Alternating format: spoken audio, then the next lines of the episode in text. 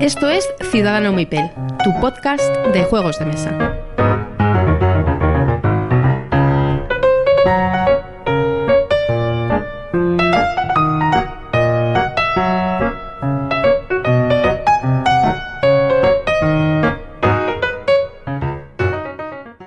Hola y bienvenidos a Ciudadano Mipel. Buenas tardes, Miguel. Hola, buenas tardes. Aquí estamos, programa número 14 ya. Y hoy estamos cara a cara, Miguel y yo, en Reino del Norte, club de juegos de mesa en el norte de Madrid, en Alcobendas. Ya sabéis, si queréis eh, esta- ingresar, si estáis interesados, lo que sea, eh, tenéis una web que es eh, www.reinodelnorte.com. Y bueno, tanto Miguel y yo somos socios y aquí hay 90 personas más que os esperan para poder ayudaros, compartir partidas y lo que sea. Así que empezamos con, con las novedades. Venga, noticias lúdicas. Pues a ver, hoy, hoy viene cargadito, ¿eh? Viene bastante cargadita la cosa. Así que vamos a ir diciendo pues las últimas novedades que nos hayamos enterado nosotros y que más nos hayan llamado la atención porque novedades hay. O sea, cada dos, tres semanas pues podemos sacar eh, un programa solo de novedades, ¿eh? Y creíamos que con las fechas que son, con el verano, iban a, iban a bajar, pero no. Sí, no solo el verano, es que dentro de una semana o bueno, o dos, tres semanas empieza la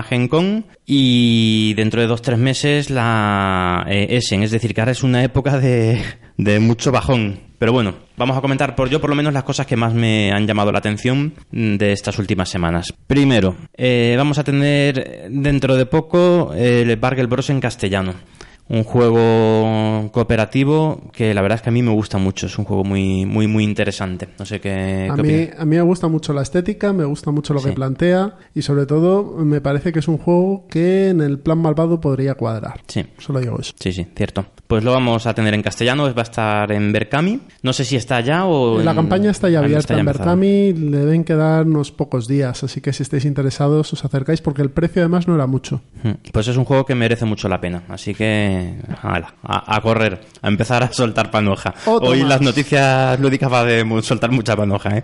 Pero bueno, la siguiente. Eh, Carpe Diem. Carpe Diem de Fell en castellano por Maldito Games, que nos vuelve a traer un- una buena noticia. Pues nada, otro euro de calidad para maldito. Iván, siguiente, ¿cuál es? Este me ha sorprendido, es, eh, eh, bueno, me ha sorprendido. La verdad es que si te paras a pensarlo hay que exprimir la, la gallina. ¿Cuál fue uno de los grandes éxitos de Essen del año pasado? Eh, el azul, un filler entretenido, curioso, es uno, es un juego muy, muy, que ve mucha mesa, con mucha facilidad. Pues nada, han sacado, van a sacar en de- en Essen 2018 una, una reimplementación de este juego, ahora en vez de con azulejos con vidrieras. Se parece un poquito a este juego que se llama Sagrada, ¿no? Que también es de construcción de Sí. vidrieras con dados y tal. Eso es, sí, sí. Solo que aquí en vez de dados es con piezas, piezas. Con las propias piezas de... No, no sé si será baquelita o no sé qué. Pero algo con- parecido a lo- Algo similar, algo similar. Mm. Tiene buena pinta, tiene, no, tiene mala pinta. Lo que tiene pinta es que Azul va a convertirse en una franquicia, como se llama así. Sí, sí, sí, efectivamente. Igual que Patchwork, igual que, sí, así juegos. Exacto. ¿Qué más? ¿El siguiente lo dices tú? Pues el siguiente es Los Tudor, que es un euro que ya se financió en Berkami, eh, logró el objetivo, creo que eran 7.000 euros más o menos, y saldrá en breve, así que si os gusta toda la época post-renacentista, que es la que trata los Tudor, o renacentista más bien, pues nada, eh, lo podréis encontrar en tiendas, porque creo que también tiene opción de venta libre. Muy bien. A Este no he jugado yo. Este es un juego nuevo, lo han sacado. Ah, pensaba que era una No, re- no, no. reedición. Es un nuevo juego que, que, bueno que, que salió en, en Berkami, que es Bien. extraño que salgan juegos de ese estilo. Mm. Bueno, la siguiente. Esto La es, como dice Rubén Herrero, la bestia peluda que chupa y que mama. Efectivamente. El Kickstarter del momento, posiblemente, ¿no? Y más polémico y más... Bueno, pues ya está abierto, ya lleva unos días abierto el Cthulhu... Bueno, ¿cómo es? Cthulhu, Chulú, Zulu... da igual. Yo digo Cthulhu, bueno, pues como sea. Diga como lo diga, mm, alguien, alguien va, va a decir que está mal dicho. Bueno, Cthulhu Death May, De- May Die. Ahora es cuando Alex me dice, me corrige la pronunciación. Es, eh, sí, de- Cthulhu Death May Die. pues eso, Chulum, Death May Die, etcétera, etcétera. De- de- pues otra otra otra extravaganza de eh, Cool Mini or Not, con una miniatura que entra en uno de los pledge y demás, que es del tamaño de un niño pequeño sentado, Sí. básicamente. Sí, sí, esa es la imagen con la que lo han promocionado. Sí, que yo la vi y dije, ¿cómo?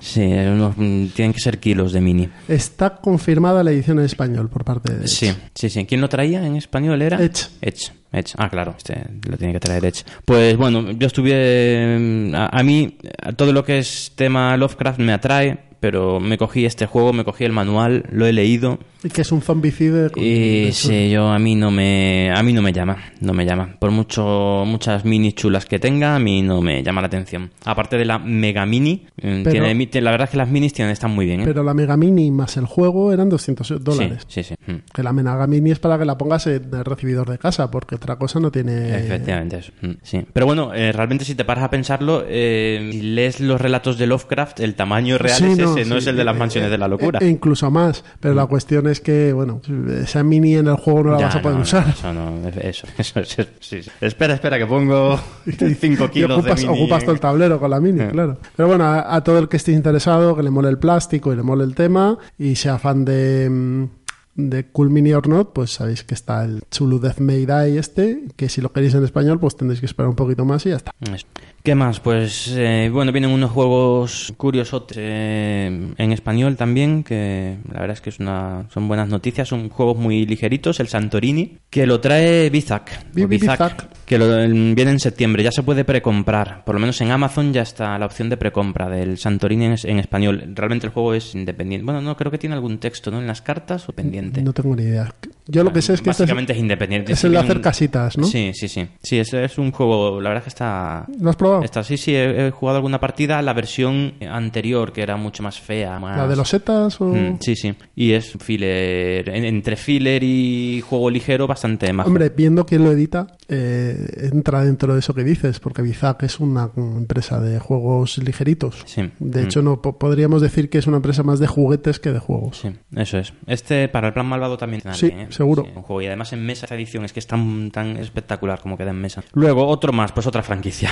otra franquicia que ya no sé cuántos van eh, eh, del Patchwork. Es en esta ocasión el Patchwork Express. Pero a ver, aquí ya tengo una pregunta. ¿Más express que el propio Patchwork Sí, que es? El Patchwork es, eh, por lo visto, a ver, el Patchwork, el original, que puedes echar media hora, 25 minutos, 20 Y- minutos. y ahí. Este, la partida son 10 minutos. Por lo que he escuchado, 10 minutitos de partida. Ah, no no sé. yo creo que ya es un poco exprimir ya. Sí, no hay, ya no hay mucho. O sea, tenemos Patchwork, tenemos Mm. Cottage Garden, tenemos Indian Summer y tenemos el último, que no me acuerdo cuál es, el de la primavera. Sí, no recuerdo. Y bueno, que pues... es el último de la trilogía, ¿no? Que por lo visto la trilogía no incluye el Patchwork. No, que Patchwork no es sé, Cottage eso está Garden, Indian este hombre. Summer y no sé qué de prim- la primavera. Mm, Pues sí. mm, otro más. Hombre, a ver, el Patchwork está, está muy bien, es un muy buen Sí, pero juego. bueno, pero ya pe- exprimirlo tanto. claro, o sea, si queréis- el Patchwork yo creo que es Eso suficiente. es. El Password es un juego que cuesta 15 euros. Muy poco, y sí, sí. Mm. que es un- tiene muchísima rejugabilidad. Sí, sí, sí, siempre apetece. Es una partida rápida, Password, que para mí es un, es un básico de, además de las vacaciones. Siempre lo llevo en la maleta. ¿Qué más? Eh, Kickstarter, volvemos a Kickstarter. Eh, el nuevo juego de Vital la, Cer- la Cerda, eh, que es el Escape Plan. Cambia totalmente de, de registro aquí el, el portugués. ¿Y ahora qué es? ¿Escapar de una cárcel o algo?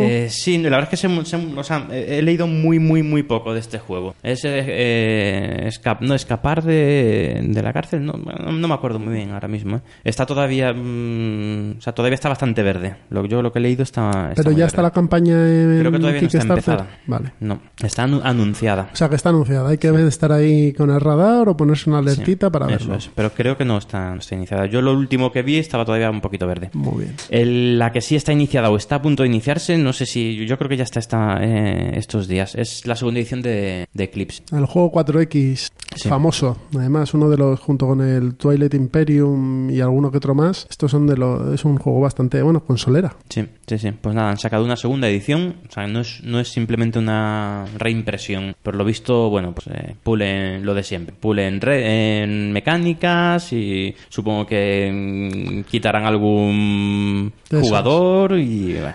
Las mecánicas quitan jugadores, mejoran componentes. Aumento suben precio. Eso es. Pero bueno, es un buen juego, ¿eh? He estado ahí muy arriba en la BGG y bueno, al que le gusten los 4X es un obligado. Estupendo. Y aquí vamos a dar una primicia que podemos equivocarnos o no, pero ver. creemos que sí. Yo solo voy a contar lo que ha pasado. Ciudadano Mipe los traen primicias ya. Ya estamos en ese nivel. No, bueno, bueno, a ver, en, en absoluto. Eh, simplemente tenemos la sospecha de que, van, de que va a venir en una edición española del Dinosaur, Dinosaur Island. Eh, creemos mm, que es así, no lo podemos asegurar. Simplemente, bueno, ya sabéis cómo los que estáis en, en el mundillo en Twitter, sobre todo, ya sabéis cómo se las gasta aquí el amigo eh, de Viriano. Entonces, simplemente una foto de que colgué de una partida del Dinosaur Island al que le estoy dando bastante. Lo estoy sacando bastante a mesa últimamente. Y la respuesta a, a la foto de Xavi Garriga era juega Ken. Así que. Bueno, ya sabemos que ese es el código que usa para los juegos que trae en castellano, pero no siempre que lo ha dicho lo ha traído, creo yo. Xavi, No, no siempre. ¿Para, Pero bueno. ¿Para cuándo? Yo espero que sí, porque es muy buen juego. ¿eh? Yo creo que es un juego del que se está hablando mucho menos de lo que se debiera, porque a mí me parece un grandísimo juego. Es que Este año. esto es lo que pasa cuando los juegos caen en forma de lluvia, que al final se escapan cosas que, que están bien y otros a lo mejor mm, tienen más fama de la que debida, pero bueno, como Mm. todo. Desde luego, si es así, si es verdad que, que viene el Island en español, es una gran noticia. El juego tiene texto, no, o sea, es un inglés muy sencillo, no es demasiado lo, lo que trae, eh, son las básicamente las cartas de, de trabajadores, de empleados, y es un texto muy fácil, pero bueno, pero siempre se agradece que venga, que venga en castellano. Y ya de paso que venga con todos los animalitos diferentes, como Sí, venía en la versión premium del Kickstarter, Sí, ¿no?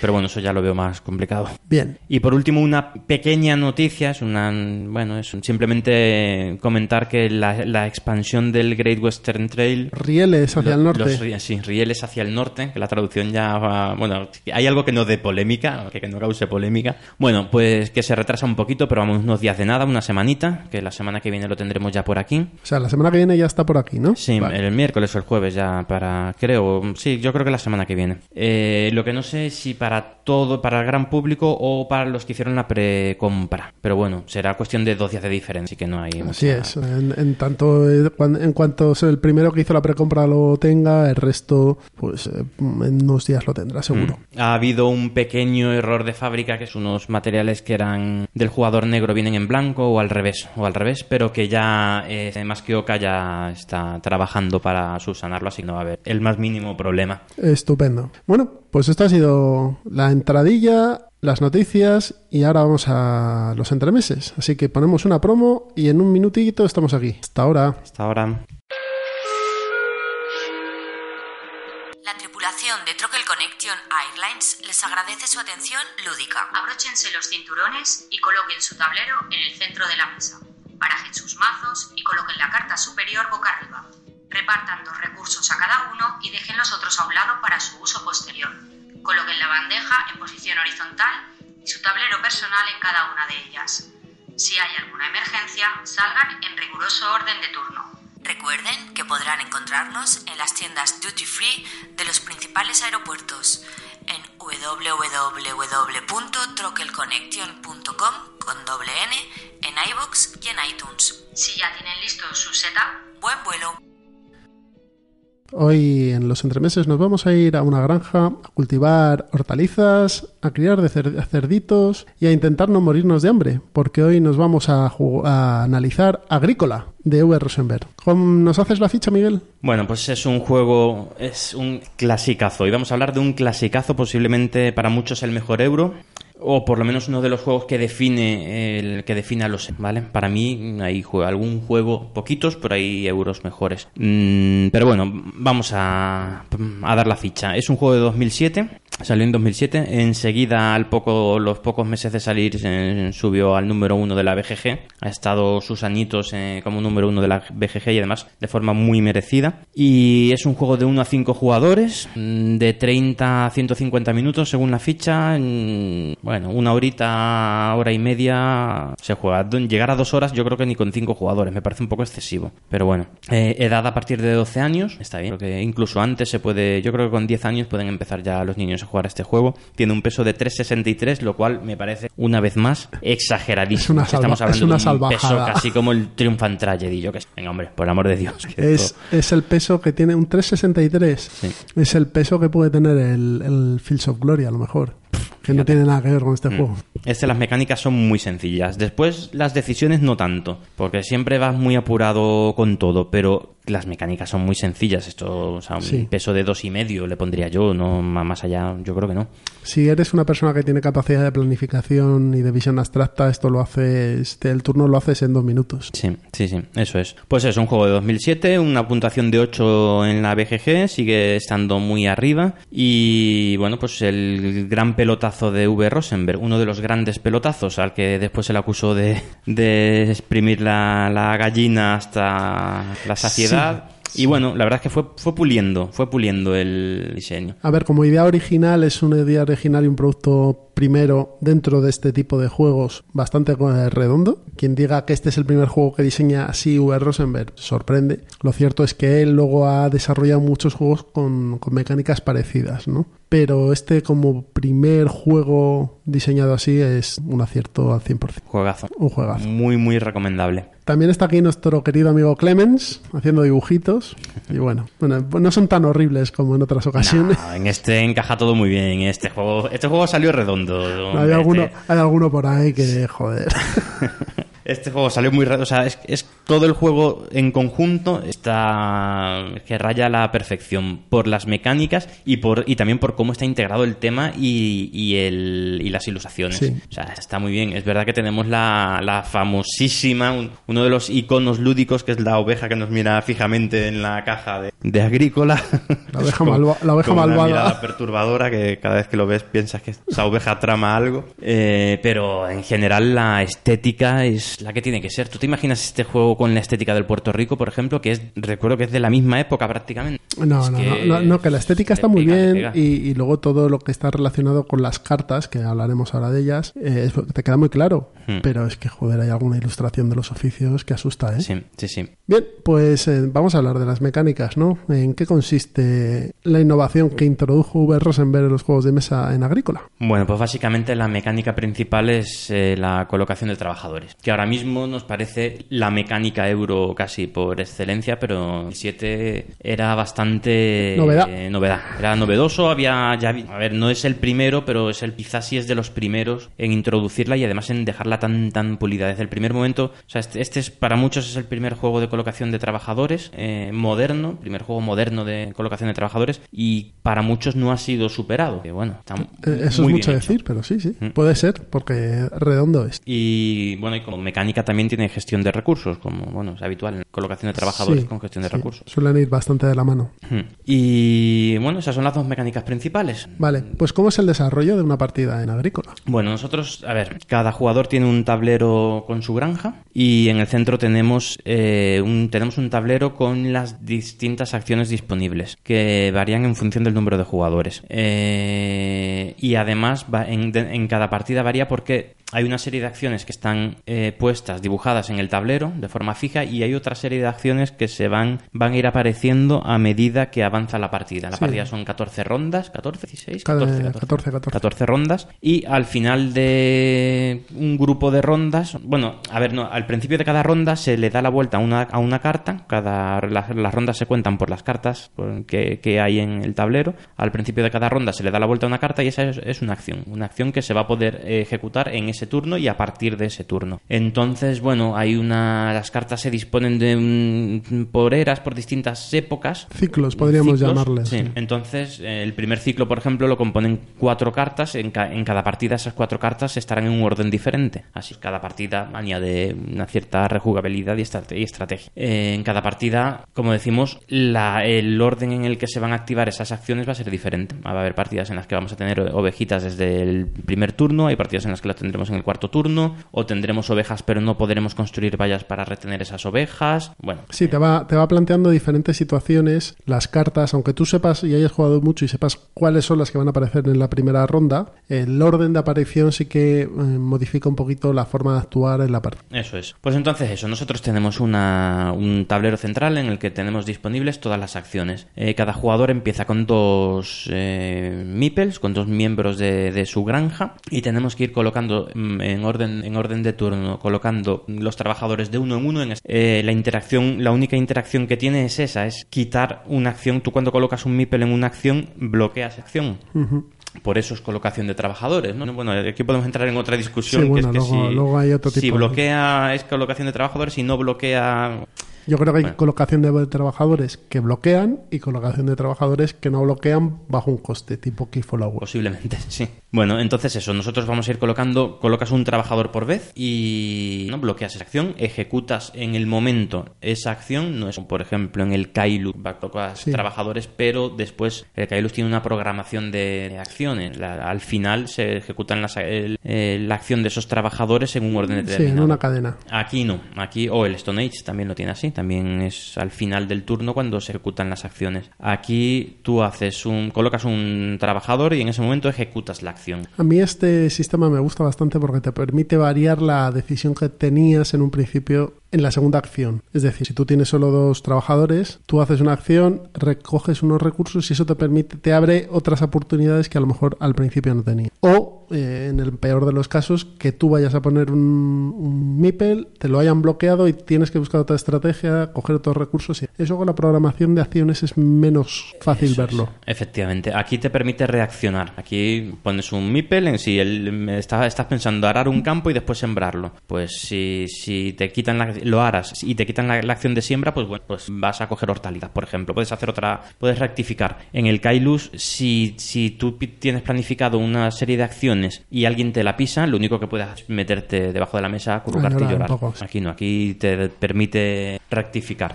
Entonces, pues básicamente es eso. Al principio tenemos dos acciones cada uno por ronda eh, y tenemos que ir desarrollando la granja. Tenemos que ir eh, haciendo tu casa más grande para aumentar el número de, de miembros de tu, de tu familia y así aumentar el número de- de acciones. Para los que no hayáis visto nunca el tablero individual de Agrícola, en el fondo es un tablero con varias casillas eh, cuadradas, en el cual tienes, empiezas con dos casillas que son es tu casa y luego tú puedes ir poniendo los setas para o sembrar campos, ampliar la casa con más habitaciones, cada cuadrado de, de ese tablero son habitaciones, o para a ver, poner unas maderitas y hacer cercas para tu ganado, para que os hagáis una idea de lo que estamos hablando, ¿vale? Que es que aquí, como no, no es YouTube, no podemos ponerlo. Eso es. Así que empezamos con dos cuadrados de ese tablero personal reservados como habitaciones de la cabaña. Eso es, empezamos con una casita y campo virgen que tenemos que empezar a explotar. Y bueno, pues vamos desarrollando nuestra granja que, bueno, básicamente ya lo has explicado. Consiste en aumentar tu casa, eh, sembrar, o sea, sí, sembrar, eh, arar y sembrar la- campo. la- el campo o cercar eh, el campo para meter animales. Y con eso vamos consiguiendo puntos de victoria. Eh, va el desarrollo es muy lento. Al principio con solo dos acciones el tiempo pasa muy- los turnos pasan muy rápido. Y es un juego en el que siempre siempre vas a ir apurado. Siempre. Siempre. o sea es que si quieres poner para, para poder llegar a tener mm, ovejitas tienes que primero ir al bosque a conseguir madera. Eh, después eh, ir a, la- a una carta mm, que te permite poner vallas cuando ha salido esa carta. Después una tercera acción que te permite mm, comprar los animales. Y todo esto sin que nadie te pise ninguna de estas acciones. Eso es. Ya son simplemente para tener una ovejita son tres acciones diferentes y en tu turno tienes dos. Así que. eh, Sí, que, que- que siempre vas corto. sí. Es, y, esa es la sensación de los juegos de Rosenberg, Eso que es. siempre vas corto. y si en vez de ir a por animales quieres ir a por a sembrar, pues primero tienes que arar la tierra, luego tienes que comprar hortalizas o, O cereales, cereales. y luego tienes que sembrar. O sea, también son tres acciones. Al final hay un- un- una cadena de acciones que tú tienes que hacer para, por ejemplo, tener cereales sembrados en tu campo, pero claro, eso siempre te va, siempre te va, bueno, a ver que no me di. Eso siempre va a tapar tus cartas o tu acción y el otro puede verlo, intentar hacer lo mismo o impedírtelo, quiere. Eso es, que es otra forma de jugar muy muy buena. En los, ase- pues, pues te puedes dedicar en este juego también a simplemente dedicarte A fastidiar a los de al putear lado, a los de alrededor. Que quieres, vas a, te vas a- muy bien, ahora todo lo que quieras, pero que no, no vas a sembrar. Yo voy a pasar hambre, pero, pero tú también. Y a eso de pasar hambre no lo hemos explicado y es quizá el, el factor más grande de, de agobio que tiene este juego, porque cuando en cada turno como hemos hablado, van, van divididos en diferentes ciclos, diferentes ciclos de cosecha, además. Mm. Y al final de cada cosecha hay que alimentar a la gente de tu granja. Eso es, no basta solo con desarrollar tu granja, ¿no? Lo que hemos dicho de las tres acciones para tener una... mm, Una valla. o tres acciones para tener un poquito de trigo. No, es que además tus, los miembros de, de tu familia tienen la ma- mala costumbre de, de- de- de comer, de alimentarse. Y si no lo haces, eh, estás perdido. Estás perdido. Y para, para poder, poder darles de comer, tienes que gastar, queda otra, otro remedio que gastar acciones. Aquí pasar hambre o no poder, mejor dicho, no poder alimentar a tus, a tus familiares, lo que conlleva es una penalización en puntos de victoria al final de la partida. Y este es un juego en el que no se hacen muchos puntos de victoria. Eso, un, para que os hagáis a- a- una idea, 40 puntos de victoria es una granja ya Bastante próspera. bastante maja. En las primeras partidas normalmente no llegas a 30, te quedas en 20, 20 y ya alguien con muchas partidas a cuesta que le, le se le ponga todo muy bien servido puede pasar de 50. Es una cantidad O casa sea, de que 50 haceos, una haceos partida. cuenta que, que, que las puntuaciones van a estar entre 20 y 30, más o menos. Bueno, sí, después de unas cuantas partidas, 30-40 más 30, bien. 40 40, 40 y... y tres puntos menos, que es lo que te da no poder eh, alimentar a tu familia cada vez que tienes que darles de comer, es muchos puntos de partida. Sí, sí, sí. Además, bueno, hay cosas curiosas como, por ejemplo, bueno, ya nos iremos, bueno, eh, una de las cosas que puedes darles de comer es, mm, pues, las ovejitas de las que estamos hablando, pues nada, vamos a matar aquí, vamos a matar un cordero y eh, le damos de comer a la familia. Eh, ¿Qué pasa? Que en el ciclo de juego, las fases de juego, la alimentación de la familia va antes que la reproducción de los animales, con lo cual tú puedes tener tus dos ovejitas ya pensando en... En ya esto, esto ya va para adelante, se empiezan a reproducir, tal, pues no, pr- primero comen, primero comen. Sí, si hay que comerse la oveja, se, se come la oveja. Y se, se acabó. Y ya te se reproducirá la oveja en, No en mejor ocasión. Sí, porque como hemos dicho, fase de, de juego de cartas, fase de turnos, fase de cosecha, que es donde damos de comer a la gente, pero también donde recogemos la cosecha, propiamente dicho. Eso es, primero se recoge la cosecha, Es decir, en los campos que hemos sembrado, hemos arado y sembrado, podemos recoger cereales. Luego, mm, los animales se reproducen, No, pero antes antes, antes, antes de, de la recolección se da de comer. y después se reproducen después se los animales. Y aquí hay un fallo que se comete habitualmente en las partidas de agrícola. No se reproducen los Sí, animales. Sí, sí, es muy habitual. Eh, los animales solo, o sea, en, en cada, al final de cada ciclo de cosecha, cada tipo de animal solo se puede reproducir una vez. Si tienes siete ovejas, pues se te va, te va a añadir una oveja más. Básicamente añades un animal por cada mm, dos animales que tengas. Pero no quiere decir que por cuatro animales añadas dos, sino si tienes cuatro solo de dos. A, partir, a partir de dos, sumas de dos animales se te añade uno. Ya está. Eso. Ya es. está. ¿Qué se hace habitualmente? Que tengo seis cerdos y meto tres más. Porque Sí, como no, tengo eso, parejas, error, pues, error. si tienes seis cerdos solo metes uno más. Punto. Así después te encuentras tu partida que, que 67 puntos en mi granja, que me salen los animales por... Claro, claro, majete, es que... Sí, no pasamos hambre, claro. Es que no comes antes de reproducirte, sino de, al revés. Bien, este juego eh, tiene dos ediciones. Sí, sí, básicamente sí. Tiene muchas reimpresiones y muchas sesiones, mini expansiones, cartas promocionales. Es un Pero básicamente eh, las más importantes, importantes son la edición de 2007, es la, La original. Sobre esa edición empezaron a aparecer diferentes, eh, sobre todo diferentes mazos de cartas, que no hemos hablado de los mazos de cartas, ahora habla- hablamos de ellos, porque son esenciales. en Pues, este juego. pues vamos a hablar de ellos ahora y luego hablamos de las Vale, ediciones. vale, perfecto. Mm, Todo lo que hemos contado de las acciones está genial. Está- ya, ya sería un buen juego. Eh, eh, de hecho, en el manual recomienda.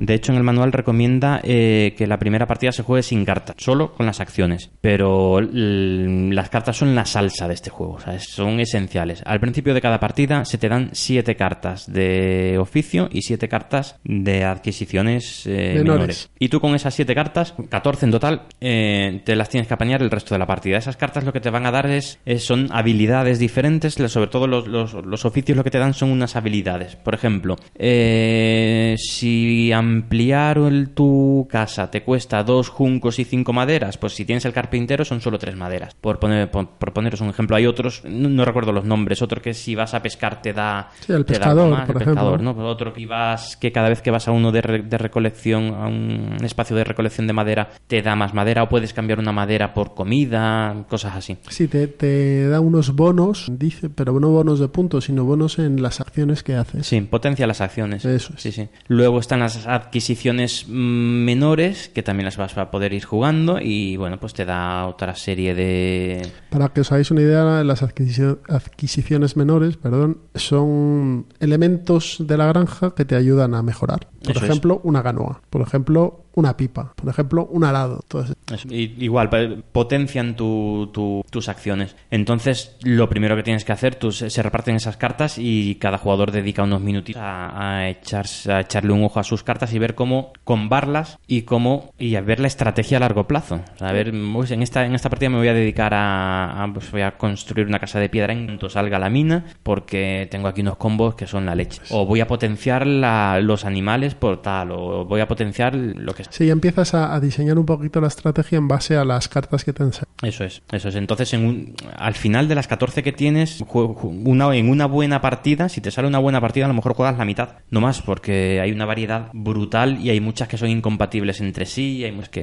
bueno, que- no se y- pueden combar. Y que los costes también influyen. Claro. Mm. Porque muchas de estas cartas, sobre todo las adquisiciones menores, hay que comprarlas usando materiales. Sí. Entonces eso hace que cada partida sea bastante diferente. Y hay un tercer tipo de cartas que son la- las adquisiciones mayores que no van a, no, o sea, no las tienes en la mano, no, no se reparten, son 10 fijas en, en la partida y son esenciales. O sea, son esenciales para, para que tu granja vaya bien. Una o dos de las adquisiciones mayores las tienes que tener, porque si no vas a pasar hambre. O sea, necesitas tener un horno, necesitas tener una cocina. Un fuego incluso, que es el hogar. el- eso es, un hogar. Y esas son esenciales. Pues esos son los tipos de cartas que, que tiene el juego y que le da un le da una rejugabilidad brutal. Lo que le da el- es la salsa del juego, es la salsa. Y volviendo a lo que hemos dicho antes de empezar a hablar de las cartas, este juego tiene dos ediciones y como decías tú, tiene una edición original del 2007 en el que hay un montón de cartas y además se sacaron más eh, como expansiones de cartas. Eso es, ¿vale? mazos. Hay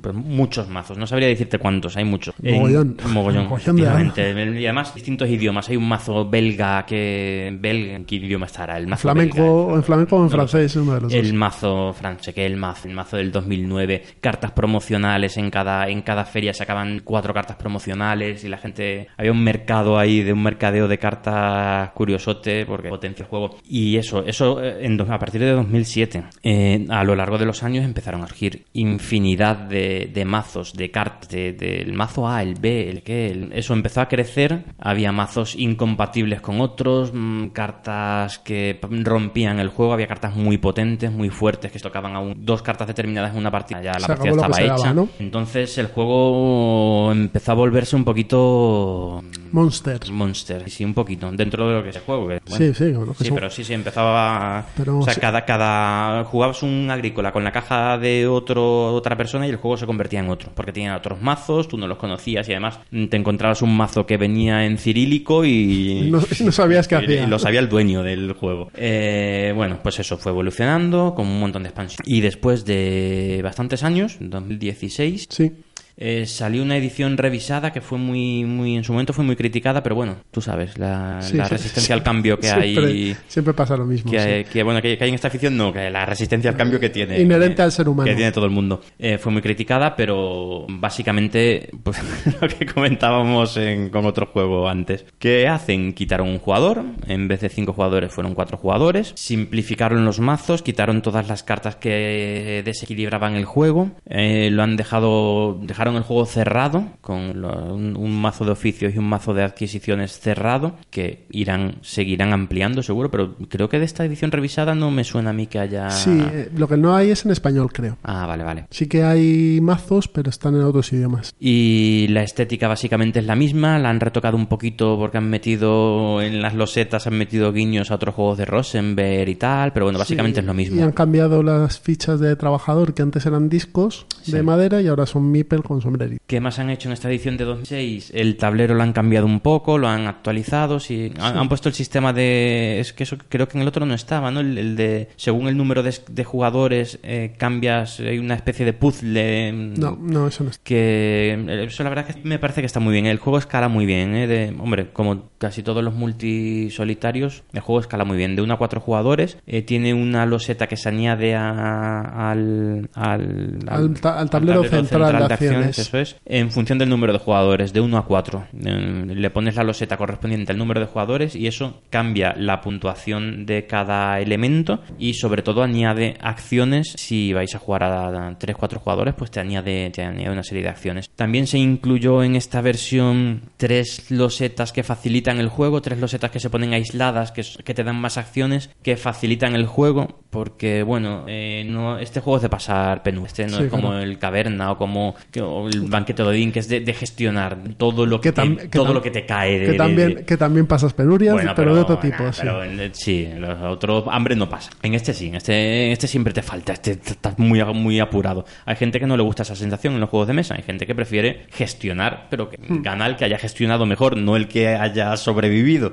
Entonces ha metido unas losetas para que eh, sea más sencillo conseguir el alimento y, y mejorar tu. Yo no las he llegado a usar. A mí, a mí, a mí me pasar penuria. Básicamente, a lo mejor, o resumiendo, como ha dicho Miguel, todos estos cambios lo que hacen es eh, actualizar un poquito el juego y presentarlo en el mercado de 2016, que es diferente al mercado que había en 2007. A mí, desde luego, me parece un acierto. Yo soy de los pocos que desde el principio a mí me parece, no sé, yo cogí el juego y a mí me parece que está el juego cerrado, que está redondo, que está, está muy bien. A lo mejor para los, los más jugones, efectivamente, echan en falta un mazo, un mazo más potente. O sea, de todos modos, creo que está, está por llegar. Si no me equivoco, venía este, año el que viene una edición deluxe, eh, que de la que se lleva hablando tiempo, porque en principio iba a ser décimo aniversario, con lo cual ya llegamos ya- un poco a tarde ser- va a ser complicado, sí. pero se sigue escuchando, sigue haciendo ruido la edición deluxe, así que no sé si llegará o no. Lo que sí llegó fue una edición, o sea, todo lo contrario, una edición familiar. Inclu- que se incluye en este juego, en esta versión de 2016. Ah, ¿está incluido aquí? Yo creo que sí, que se incluye. Yo creo que es una caja. ¿Es una caja aparte? Sí, sí, Pues es me una caja diferente. Vale, vale.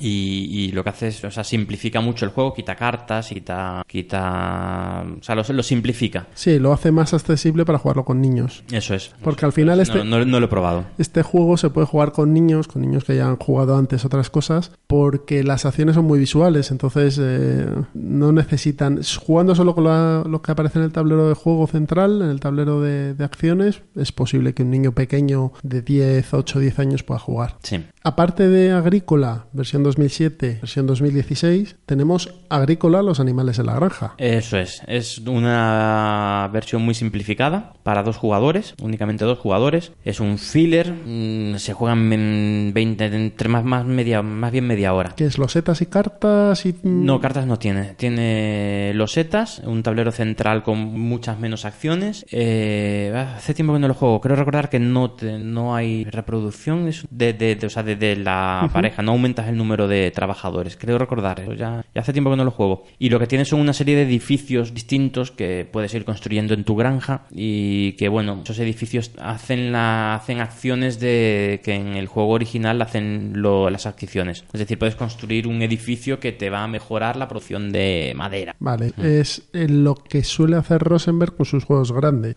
Sí, el cave. el- Tenemos Agrícola, Agrícola Animales en la Granja, Leab, tenemos el, puerto, puerto fluvial, fluvial, sí. tenemos Caverna, Caverna para dos jugadores, Mm. no sé si hay alguno más, si hay alguno que se me escape. Creo Creo, que no, no. Entonces, en tres juegos grandes que tienen su contrapartida, su, o su hermano pequeño para dos jugadores, que simplifica mucho las mecánicas. Sí, y, pero est- está muy bien, ¿eh? O sea, el de dos jugadores, de hecho, le ten- yo creo que le tengo echadas más partidas que al, Es que esos juegos tienen Porque un peligro. Sale mucha mesa, Claro. mm, es muy fácil, eh, tienes un hueco y te juegas dos partidas, y además funciona muy bien con los niños. Ya desde 8 años, y además los niños, a ver, a, a los culo duro, el tema pues puede parecernos un poquito Sí, aburrido, pegado, Sí, lo que queráis. Pero bueno, pero para los niños lo de ir montando tu granja y comprar el cerdito y es que, tal. es que hay y- cerditos y ovejitas y vacas, hombre, qué cosa Pues más flipa, divertida. Claro, están encantados hasta que empiezan a pasar hambre. Bueno. No, pero en el de dos, en el de dos jugadores mm, es más difícil. Pasar hambre, ¿no? Sí, sí, sí. Bien, pues esto ha sido Agrícola. 2007, V. Rosenberg, su primer juego de caja grande,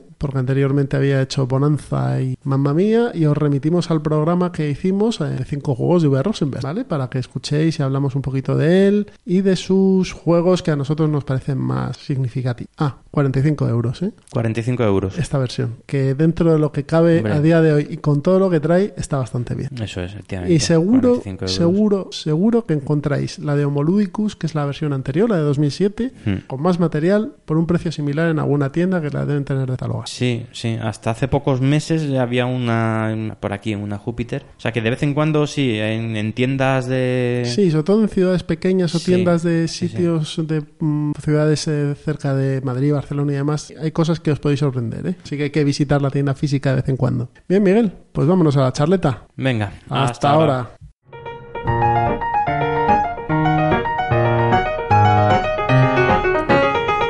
Ya estamos en la charleta. Y hoy vamos a cambiar un poquito el tema de la charleta porque no vamos a hablar ni de juegos, ni de diseñadores, ni de mecánicas, sino que vamos a hablar de jugones y sus convenciones. Es decir, hace poco fueron las CLBSK aquí en Madrid y mi- Miguel fue de enviado especial de Ciudadano Mipel a, a estas CLBSK del año 2018 y nos va a contar un poquito su experiencia y para los que no hayáis ido, yo uno de ellos, pues si os puede venir bien como guía o como consejos para que el año que viene, si os apetece y podéis, os apuntéis a ellos y vayáis con un poquito más de información, ¿no? Pues sí, porque no viene, no viene mal, ¿eh? Cuando vas de, de nuevas a un evento como este. Y como siempre, ¿qué son las CLBSK? Bueno, pues las CLBSK son unas jornadas lúdicas, que bueno, más que unas jornadas lúdicas, es una convivencia lúdica. Por, por lo menos se, se vende, se promociona como una convivencia lúdica y es, y es cierto, o sea, es real. Es, simplemente es juntar a 120 personas, 120, 125 mm, jugones en un colegio mayor durante tres días. Dormir, mm, despertarte, bajar, jugar, jugar, jugar, alimentarte como puedas eh, y, y acostarte, así durante tres días. Entonces, pues eso, 120 personas, cada uno lleva sus juegos, hay bueno, vamos poco a poco. Eh, estás en, una, en un colegio mayor con habitación habitación individual para el que lleve mal el tema de, De aguantar ronquidos de, de- otras es, personas. tienes una, una habitación individual con baño con baño simple, ducha y lavabo eh, para ti solo, con lo cual puedes descansar bien. Esto es algo nuevo, antes era antes era bueno, al principio incluso había, o sea, antes eran 60 personas, quiero recordar, 70 personas cuando eran eran otra sede. Eh, las habitaciones eran comunitarias, era otro rollo. Era más tipo albergue, ¿no? Que Sí, esto. eso es, eso es. De hecho, había gente que iba de, de acampada, con tienda de campaña y tal. Era. Yo, yo particularmente, ya a estas edades, yo Sí. o me dan una habitación, una habitación para mí, o yo ya no estoy para. ¿O hay ducha cerca o no? Ya no estoy para estas cosas. De hecho, es que muchas veces durante la, durante las CLBSK eh, o sea, son durillas, o sea, están muy bien, pero después de cuatro partidas duras de rebanarte los sesos, pues mucha gente a veces no te queda otra que subirte un ratito a la habitación, media horita de siesta, descanso y ya después bajaré. Entonces el hecho de tener una habitación para ti solo Esta habitación eh, y este el complejo donde se donde se alojan las CLBSK a día de hoy está en Madrid, en la ciudad está universitaria. en Ciudad Universitaria. sí. No recuerdo ahora mismo el nombre del... del Es un colegio mayor. eh, yo estuve, yo fui a bueno a vender un juego y lo vi Ah, por sí. fuera y era estupendo. Sí, sí, está bien, está bien. Un colegio mayor. Sí, pero bueno, eh, no es un albergue. sino No, no, no. Tenía muy buena pinta. Sí. Eh, pues nada, nosotros llegamos allí, eh, descargamos el maletón de juegos que vamos a llevar, que, que vamos, el 90% seguro que no van ni siquiera llegar a bajar de la habitación, pero bueno, nosotros lo llevamos ahí con toda nuestra ilusión, como siempre. La, llevamos la, dejamos la maleta de ropa también llena de juegos ¿En la en habitación? la habitación y a eso que nos vamos para abajo. La- eh, las jornadas duran eh, tres días, empiezan un jueves ¿A qué hora y el terminan jueves? el domingo. Por la tarde, El jueves por la tarde, sí. El jueves ya, os- a ver, hay mucha gente que viene de fuera, muchísima gente que viene de fuera de Madrid, entonces claro, un fin de semana solo al que viene de Barcelona o de Málaga se le puede hacer eh, duro. Entonces me parece muy lógico lógico hace- que empezar el jueves después de comer. Si llegas antes de comer, el mismo jueves hay una comida de, de bienvenida en, en Epic Café, creo. Sí, Epic Café está en la calle de los Vascos, número 3. Esto está al ladito de Cuatro Caminos. Muy bien. Pues ahí ya el primer día, el jueves, ya se reúne ahí Ciento y la Madre a comer. Ciento y la madre complicado porque Epic es pequeñito, como Sí, para que entre sí, sí, tanta pero bueno, gente. petado, ¿eh? Petado. O sea, decenas de personas. mucha gente, mucha gente. Y nada, comen ahí y de ahí eh, al, al colegio mayor. Eh, la- para los que no seáis de Madrid, está al lado de- del Colegio Mayor eh, Epic. Está así a unas paradas de mentas, pero está cerquita así. Y nada, haces el check-in, que lo haces en un momento, firmas, el- vamos, haces el check-in. Eh, ya te empiezan a obsequiar con detallitos, porque si algo que tiene muy bien este, este, estas jornadas lúdicas es que tiene unos patrocinadores que son espectaculares, o sea, la, la caña. El precio que tiene, a mí me parece, para lo que ofrece, me parece ridículo. ¿Cuál es el precio de las CBSK? Pues eh, la opción que tuve yo, porque pu- puedes sí, en- entrar el jueves por la tarde, puedes entrar el viernes por la mañana o el viernes por la tarde. Yo entré el viernes por la tarde, es decir, yo estuve 48 horas. Entré el viernes a las 4, un poquito antes de las 4. Y, y eso, 48 horas. Pues fueron 48 horas con habitación y pensión completa, es decir, dos desayunos, dos comidas y dos cenas, eh, 100 euros. A eso se añadía eh, a- habituallamiento continuo. Eh, tienes disponible eh, ahí barra libre de, de bebidas. De agua, Agua, refresco, cerveza y, y habituallamiento también de, De comida, de ¿no? comida, pero la comida, sí, mm, fruta, muchísima chuchería, frutos secos y Guarrerías. tal, guarrerías y bollería. O sea, que no vas a adelgazar ahí. No, no, no, no. Vas a pasarte 48 horas sentado y comiendo como un gocho auténtico. Es más, tú vas, llegas con tu vaso de plástico a la zona de habituallamiento, lo rellenas de frutos secos, te lo pones al lado de la mesa y pim pam, pim pam. pim, pam. O, gominolas o cualquier guarrería. Entonces, esos son 100 euros. Pero es que además, además de, de tratarte, o sea, de, de tener barra libre de todo lo que, de todo esto, la, la- la- la pensión completa y el alojamiento, además, eh, pues eso, nada más llegar ya te obsequian con una chapa con tu avatar.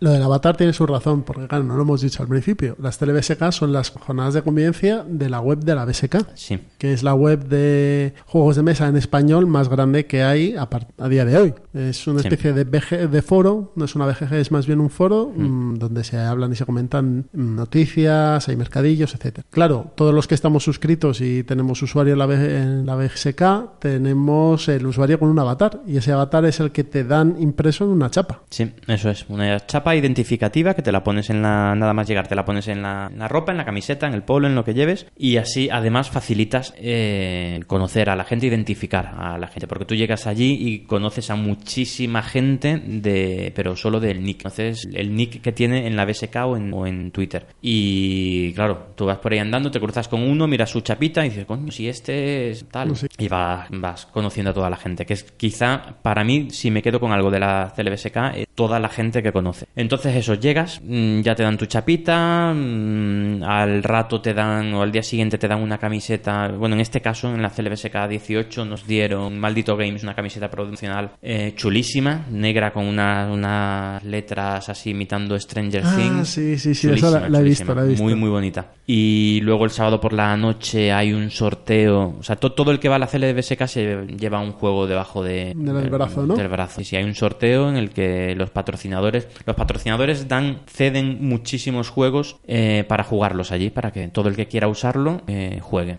Y esos mismos juegos después, el sábado por la noche, se sortean y pues nada, eh, todos los 120 Sí, participantes se, se llevan, llevan un- uno, se llevan un juego ¿Cuál- mejor, peor. Hay algunos que están precintados porque, bueno, hay un poco de todo. ¿Cuál te tocó a ti? A mí me tocó el Dice Forge, la forja de, De dados. de dados, que bueno, no, en su prácticamente no pude elegir. Yo cuando yo fui el penúltimo, la penúltima chapa que salió del sorteo.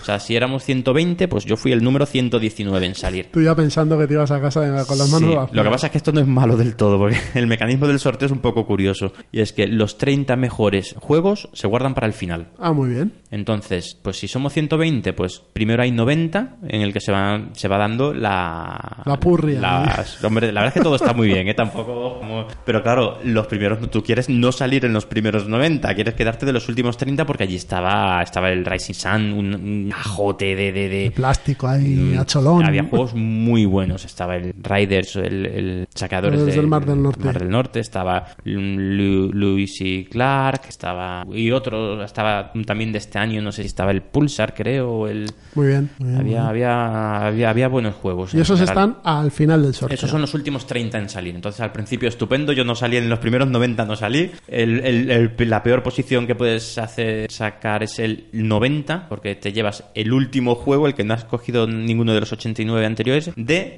la de lo más básico. Pero el sorteo no es. eh, o sea, tú sales y escoges, ¿no? Sí, es verdad. A ver. el- Ah, yo creía que salían y te tocaba un No, juego. no, no. Sacan, sacan cinco fichas. ¿Sí? Mm, Son tokens, o sea, la- son toque- tokens de cartón con tu avatar. Los meten todos en una, en una bolsa negra, muy, muy lúdico todo. Y sacas. Como sí, entonces van sacando, sacan cinco. Entonces eh, son cinco personas que entran en el pasillo de, en un pasillo en el que hay mesas a los lados con juegos. juegos. Entonces tú entras en, en el pasillo y tienes dos minutos para escoger. Vale. Entonces, en esos dos minutos, pues coges, coges tu juego y, y- y te sales. Eh, si tardas más de dos minutos, no es que te echen sin de una patada ni nada, simplemente que van a entrar los siguientes. Ah, vale. Entonces, si entras en AP, mm, va a empezar a entrar gente y, se va a empezar a llevar, llevar cosas. Y todo en bucle. Y todo en bucle. Efectivamente. Bien, bien, Así bien. que bueno, eh, entonces eso, pues van entrando de 5 en 5 cada dos minutos y claro, los primeros 90 son los juegos así más normalitos, que a mejor en torno a 20 euros, 25, 15, 20, 25, tal. Entonces sí, lo suyo es no entrar en los primeros 90. Si eres el último que entra en los primeros 90, pues te llevas el,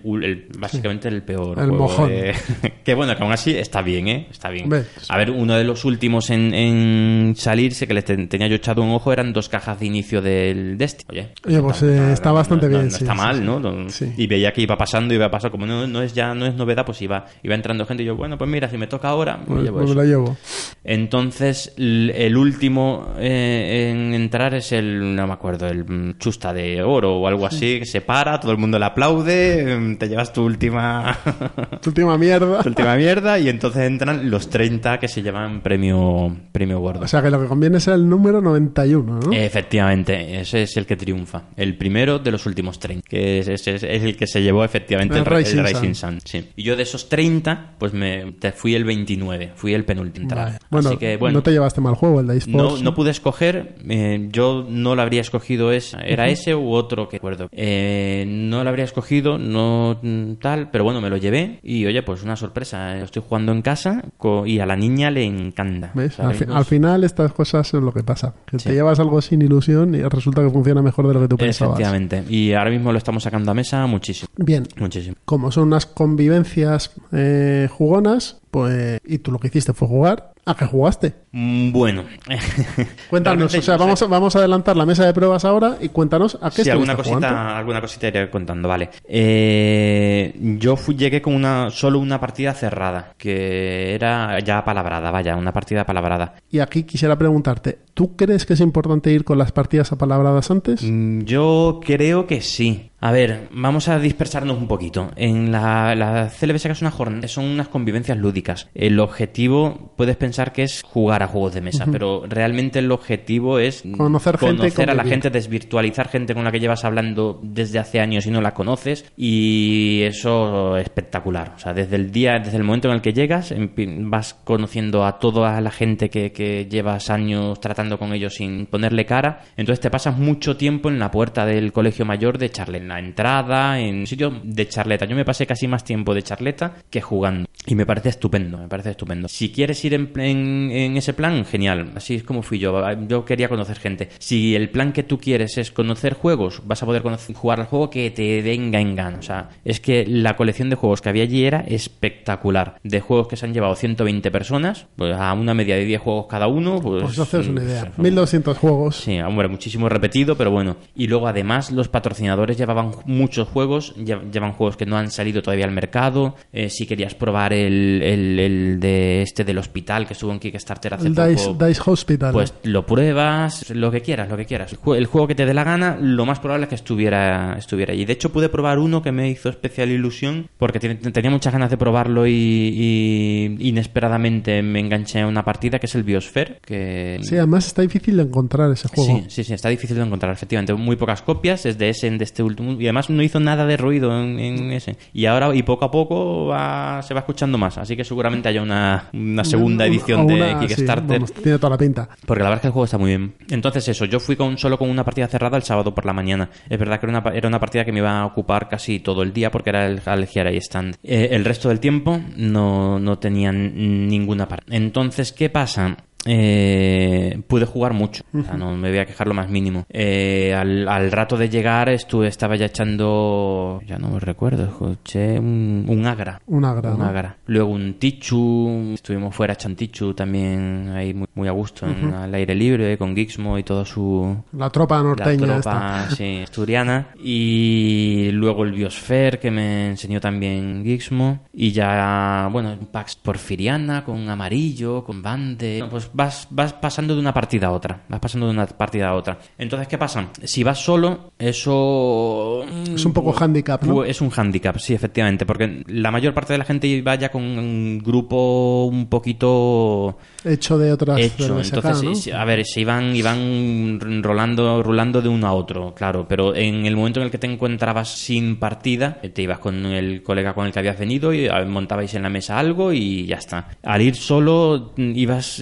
mm, tienes que ir eh, buscando partida, que tampoco es muy difícil, pero bueno, yo no soy especialmente extrovertido. Entonces a veces te puede, te puede costar un poco. Eh, lo que tienes que hacer es perder la vergüenza, ves una, en una mesa un juego que te atrae, pues te acercas, preguntas y vas conociendo gente. Todo, todo el mundo ya está encantado de, de- de enseñarte el juego, de que te unas y que o sea, de es- jugar. Básicamente lo que es están encantados bueno. es de poder jugar. Efectivamente. Entonces, siempre que quieras jugar, vas a poder jugar. A lo mejor no al juego que tú querías. Eso ya, pues, depende. Hombre, es que estas jornadas es complicado que tú quieras ir al juego que tú querías a no ser que lleves todas las partidas cerradas. Eso es, eso es que hay mucha gente que va con partidas cerradas, con prácticamente todo, todo- todos los días cerrados. Eh, yo no, yo fui a lo que me fui encontrando y, estupendo. Eché otro Ponzi Scheme, eché un Parnasens que te he visto yo. Pax Renaissance, efectivamente. eh, es que ni me acuerdo. o sea, conozco- casi prefiero no decir nombres porque es que conoz- conocí a tanta gente esos días que ya no recuerdo con quién eché las partidas.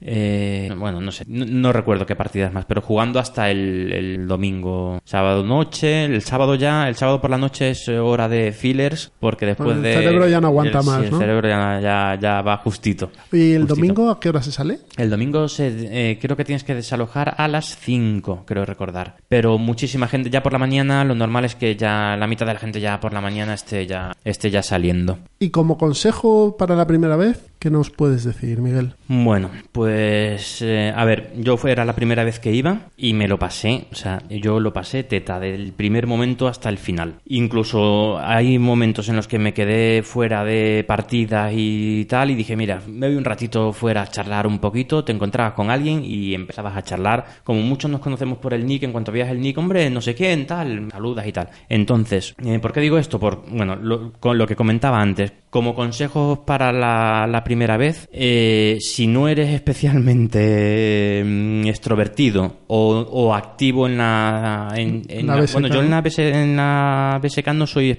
O sea, yo hablo muy poco en la BSK, pero en Twitter sí. Sí, es que va muy unido al final. Entonces mu- conocía a muchísima gente, muchísima gente. Eh, si no eres especialmente activo en, la, en Twitter o en, o en la BSK y no eres especialmente extrovertido, mm, yo muy recomendable ir con alguien. Porque el, am- el ambiente es muy bueno, el ambiente es estupendo, eh, eh, la gente es súper abierta, amable, no sé, muy, hombre, a ver, son 120 personas, había algún...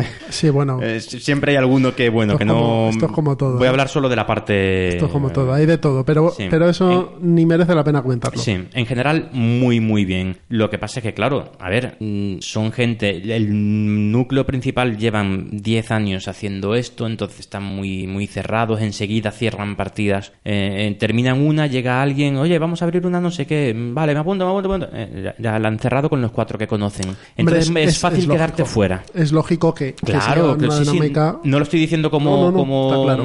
eh, Sí, pero bueno, lo, lo dices como, como una constatación de un Sí, hecho que pasa. es, eso es. De hecho, o sea, si pasa eso, no sé vosotros, pero yo soy un mirón lúdico también. o sea, que no tengo ningún problema en sentarme a ver a- un juego que lo quiero conocer. No, no hay sitio, pues me siento y. Y, Y no hay problema en sentarse a echar una partida. Nada, lo más, el, el más mínimo problema, el, más mínimo. Entonces, hombre, yo recomiendo si vas por primera vez ir con alguien. ¿Por qué? Porque si eres intro, más bien introvertido como puedo ser yo, eh, te da un poco de vergüenza acercarte a una mesa y decir, "Mm, ¿puedo jugar? a ver, que te- no Vuelves- tenemos edad vuelves- ya. Vuelves a los ocho años. Sí, te da un poco de vergüenza. Que realmente, de verdad, que lo puedes hacer sin la más mínima, sin la más mínima. Pero bueno, se entiende, ¿no? Y luego también, aparte de eso, yo creo que también es bueno ir con alguien para, como me has comentado tú, la usabilidad, como quien dice, para poder jugar en cualquier momento. Eso es, eso es. Si te quedas colgado en alguna partida o simplemente no te apetece lo que te están proponiendo porque ya lo has jugado mucho, por lo que sea, que allí, por cierto, no se ofende nadie, ¿eh? O sea, le echamos un no sé qué, es que ese juego... Ah, pues ya está. Pues no como hay más. muchos más, Sí, pues nada, si vas con alguien, en cualquier momento en el que te quedas así un poquito colgado, eh, coges tu mesa, eh, montas tu juego, del el que a ti te apetezca con tu colega y, te aseguro que, que te va a haber mm, cinco personas que te van a preguntar si pueden unirse. Una pregunta, ¿había alguien jugando algún juego en solitario? ¿Lo viste? Mm, no, yo ¿No? recuerdo a nadie con juego solitario. No. Entonces, pues como consejo, si puedes, mm, uníos dos personas, dos personas. Además, creo recordar que cuando haces la inscripción tienen prioridad los veteranos, ¿no? Mm, Pero después, cuando se abre a todo el mundo, si quieres ir, ir por primera vez, tienes que ir al- a la segunda convocatoria, Sí. digamos, ¿vale? Que va a haber lista de espera, no os preocupéis porque la lista de espera corre... ¿Hasta qué número ha avanzado? ¿Lo sabes este año? Mm, creo, recu- o sea, yo por lo que me han comentado, no sé si se ha quedado alguien fuera, ¿eh? O sea, corrieron no sé si 20 personas o así. Es verdad que todo a muy última hora, ¿eh? Tienes que estar abierto de Sí, una semana antes, decir, pues eh, voy. Si, si estás entre los 15 primeros en, 15, y, entras. y yo iba a decir entre los cinco primeros. No, sí, hombre, entre- seguro. Entre los cinco seguro. primeros entras antes del, del periodo de inscripción, de que termine el per- periodo de inscripción, seguro, seguro. Entonces, cuando mandas el correo, a ver, es- esto no estoy seguro. Creo recordar que puedes inscribir hasta, no sé si a dos personas más, puedes mandar la inscripción para tres personas. Con lo cual, pues, si va, quieres ir con algunos colegas, pues muy, muy recomendable hacerlo así. Vale. Eh, ¿Qué más consejos? Mm, Alojamiento está claro, aparcamiento... Aparcamiento cuesta un poquito. O sea, bueno, el aparcamiento está un poquito. Complicado. Y no se puede aparcar allí dentro. No, no se puede aparcar, no. En el colegio mayor no se puede aparcar. Entonces, bueno, eh, no te vuelvas loco llevando juegos porque hay juegos De sobra. eh, de sobra. Y sobre todo echarle mucha cara. eh, Y ropa cómoda para pasar... Ropa eh, cómoda, si, si llevas una camiseta negra es- vas a pasar desapercibido entre 80 más, Eh, pero bueno, tampoco, ¿eh? O sea, el, el tópico tampoco te creas, ¿eh? Hay, hay gente muy... muy... eso, como, como dijimos en el programa anterior, eso es más de roleros, lo de las camisetas Sí, negras. eso es, efectivamente, eso es. Y nada, hay muchos salones con mesas, hay, hay mucho... Hay distintas zonas... Hay gente jugando fuera. Yo cuando fui, como, cuando, Sí. como he comentado antes, había gente juega- eh, jugando Sí. fuera, en una Ah, mesita. sí, menos, o sea, fuera hay dos, tres mesas, tres mesas creo. Fuera estábamos mucho, pero sobre todo de la charla de después de las partidas o cuando ya estabas saturado. Eh, se duerme muy poquito, así que también hay, hay una, un consumo de, de pastillas para el dolor de cabeza que, vamos, que sí, sí, porque yo si duermo, o sea, es que duermo cinco horas tengo migraña, eso sin duda. Y se duerme poco. Eh, y no sé qué más. Bueno, eh, pues cuéntanos a qué estuviste jugando en la Sega, por lo menos a lo que a lo que estuviste jugando que fuese más importante, ¿no? Eh, y de lo que te acuerdes, sobre todo. Sí, de, sí, a ver, de lo, de lo que me acuerdo. Eh, eh, echamos una partida al Gira Stand muy buena, una partida. Acabasteis, hicisteis la campaña completa, ¿no? Sí, hicimos la campaña completa, pero nos duró cuatro turnos. ¿Y eso por? Porque ganó el. Habsburgo. el turco. No, no, no. Ah, ganó el Eh, turco. ganó el turco, ganó el turco, ganó el otomano. ¿Quién amarillo. era? ¿Quién lleva- Amarillo ganó. Amarillo, No le amarillo. podéis dejar solo, si es que encima le deis el turco. Pero la partida estuvo muy bien, ¿eh? O sea, era mi segunda partida al cualquiera stand. La, la primero había jugado aquí en el Reino del Norte precisamente para, pa- para, no ir a, ciegas en esta partida. Y, y, muy bien. Cuando los seis jugadores saben jugar, el juego fluye bastante bien. Había uno que no había jugado nunca, y, o dos, no recuerdo, pero que se habían, eh, lo llevaban muy trabajado el juego. Con lo cual, muy bien, muy bien. Y la partida muy, muy interesante. Estuvo ahí entre dos jugadores eh, muy reñido. La reforma también tuvo un altibajo ahí importante que al principio parecía que es, vamos, salía la- el protestantismo por toda, por toda Europa, pero después se, Se paró, ¿no? se paró. Ahí nos estuvimos dando de palos continuos Luis, Luis Flay, Luis. el papado, el papado y, Lutero. Una pelea ahí entre Planeta de Juegos y Ciudadano Eiffel, que como no podía ser de otra forma, pues ganó Planeta de Juegos. Claro, aquí el pez gordo se come Estas cosas pasan hasta en las mejores familias. muy bien. La verdad es que nos lo pasamos muy, muy, muy bien, muy bien. Un juego súper recomendable. ¿Y esta partida os duró cuántas horas? Pues empezamos a las 10 de la mañana, se nos retrasó un poquito por unas, algunas explicaciones al principio, el setup y tal.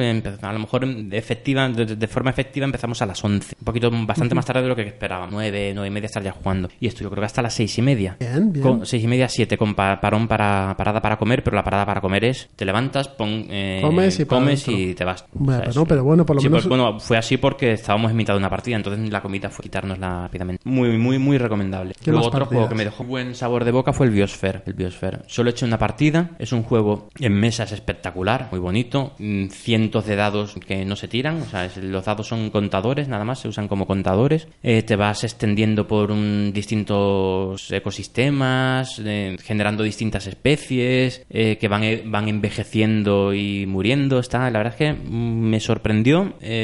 Cuando terminé la partida me quedé un poco hay algo, algo en este juego hay algo que no funciona bien. El sistema de, de desencadenar el final de partida no me convenció, pero estoy deseando repetir. O sea, que esa es la, ese es el, para mí es el mejor indicativo de cuando un juego es bueno. Si dos o tres días después dices, pues, Todavía estás dándole qui- vueltas, quiero, ¿no? quiero jugar, quiero jugar de nuevo. Y me gustaría jugar y es, es difícil Bueno, encontrar eh, este juego. Si has dicho que está teniendo más repercusión de lo que tuvo en un principio en Essen, lo más Sí. probable es que salga una segunda edición. yo espero que sí. O Y si que alguien sale- lo edite en español. También. Y si es así, eh, yo, yo, yo estoy dentro, seguro. Muy bien. Eh, es un juego rápido, en una hora está jugado. Ah, estupendo. Mm, Pero sesudo, ¿eh? O sea, Cuando, lo- el problema de jugar solo una partida es que cuando me di cuenta de toda la estrategia que tiene detrás, ya estaba. y el juego estaba acabado. Pero es que es lo que pasa en las primeras Mm. partidas siempre. Muy, sí, es un juego recomendable. ¿Qué más jugué? Jugué al Tichu, que no había jugado nunca. Yo me comprado- Cuando me he comprado una me baraja. tiráis de todo, venga, no había jugado nunca al Tichu. Yo me he comprado una baraja de estas con una latita, que viene en una latita para Sí. empezar a jugarlo. Si pasa es que las reglas vienen en alemán, entonces me las ten- estoy leyendo una versión que me he bajado. Yo, Está bueno, muy chulo, fue- tiene muy fue- buena pinta. Sí, sí, está muy bien. Juego de bazas. A ver, a los que. Es un juego de a bar, esto puede ser un juego de bar, eh, perfecto. Efectivamente, a los, a los que ten, o sea, gente de nuestra generación, vamos, es, o sea, es nuestro es nuestro ambiente, es nuestro es como crecimos entre mus, Es un mus chino, ¿no? pocha y este tipo de juegos. Es que es, pues es, es un es de ese estilo, De ese mus, estilo. pocha, de, de ese estilo, mu- mucho faroleo, mucho es en pareja, por cierto. Muy bien. Además jugué con una con la baraja mítica. Me enseñé a jugar Gizmo con una baraja que debe tener como 500 partidas porque eso vamos, este- este está borrado ya, sí, sí. Muy, muy bien, le estoy muy agradecido. Eh, ¿Qué más jugué? Jugamos allí eh, el Pax Porfiriana, muy buena partida también. También creo recordar que también ganó amarillo. Sí, no, sí, sí, ganó amarillo y le regalé yo la partida por atizarle. Deja- deja- Por, por meterle revolución a sus. No me acuerdo, no me acuerdo qué Dejar punto. de, de dejarle ganar a, a Amarillo, por favor, que, que pierda una partida. Sí, sí, yo le metí un punto de no sé qué, una. No me acuerdo qué, qué fue. Le metiste un punto de ultraje y ¡pum! Efectivamente, y dos turnos después ganó la partida. Pero es lo que tiene ese juego, es que ves una carta y dices, "Hostia, si la meto doblada, va a ganar gracias a esta carta, pero es que, pero es que se la meto. Pum. Y se la metes. En ese mismo turno, Bander me la metió a mí una na- nacionalidad, una nacionalización que es así que hacen daño. Pero bueno, Pax Porfiriana, muy, muy buen juego. Cada vez que lo juego, pff, lo paso, lo paso pipa. Es un juego en el que lo pasas en grande. Pax Renaissance también, y muy, como siempre, partidaza. A ti te- a ti te encanta. Tensión desde el minuto uno hasta el último. O sea, un espectáculo. Eh, ¿Qué más jugué? Jugué un Ponzi Scam. Que Esquema Ponzi. Llevo cuatro partidas ya. Y no has perdido ninguna. Y he ganado todas. o sea, yo mm, tengo que. Yo me lo haría mirar, Esto, ¿eh? Sí, esto es un, es, un- es un don. Es un don que tengo que de, de- sobre las estafas piramidales que de alguna manera tengo. Luego ya sabes. Tengo un- dos años de cárcel, pero el resto de la vida muy bien. Soto de Real. ya, pero bueno, pero. a una, a una mala el salto del negro ahí en las Canarias. lo que sea. Eso es, eso es. Pero después el resto de tu vida es resuelta. Solo sí, sí, lo tengo, tengo que mirármelo. Y allí, pues yo creo que en total no llego a las 10, unas 10 partidas jugué. Está bien, ¿eh? Está bien. Hay gen- gente que se va con 30 partidos, o sea, unas cosas espectaculares. Pero yo estoy muy contento, muy contento porque he probado cosas nuevas y sobre todo porque he conocido gente, la, he tenido mucho contacto antes por redes sociales y me ha encantado. Ahí Es- quiero agradecer, además, es agradecer solo, mm, solo voy a dar, o sea, es que si me pongo a dar nombres voy a nombrar a 3, 4 personas, Amarillo, Gixmo, Luis Flay, que también que conocí, que, que con los que estuve quizá un poquito más de charla y que hace, hicieron que la experiencia fuera más, más fácil porque me introdujeron en partidas, me sentaron a la gente. Muy bien, muy bien. La verdad es que encantado. Pues nada, el, Encantado. el año que viene te apuntas, ¿no? El año que viene repetiré, pero ya con, Con las lecciones aprendidas. con lecciones aprendidas. Sí, a ver, Yo más partidas cerradas. Yo el año que viene quiero ir también. Sí. Que llevamos una grabadora ahí. A ver, si, ver si- a ver si hacemos alguna entrevista. Hubo allí un programa Sí, lo he visto en YouTube, lo han subido. Pues nada, Y nos-. Y luego, hacemos, aparte de- hacemos una radio clandestina ahí en, en la ducha. Perfecto, bueno, lo puedes hacer en una habitación o en un, un saloncito, ¿eh? Tampoco... Por la acústica, más que nada, Ah, vale, vale. Bueno, eso eh, tú eres el tú eres el técnico de sonido, el profesional. Y no, ya que estamos enganchando la charleta con la mesa de juego, de, con la mesa de pruebas, pues fuera de las CLBSK, eh, también alguna partida interesante. El de- bueno, la- lo que estoy jugando ahora mucho con los niños al Dice Force. Muy bien. Muy buen juego, de hecho yo creo que le... Muy buen juego, perdón, para eh, jugar, para el plan malvado, para jugar con niños.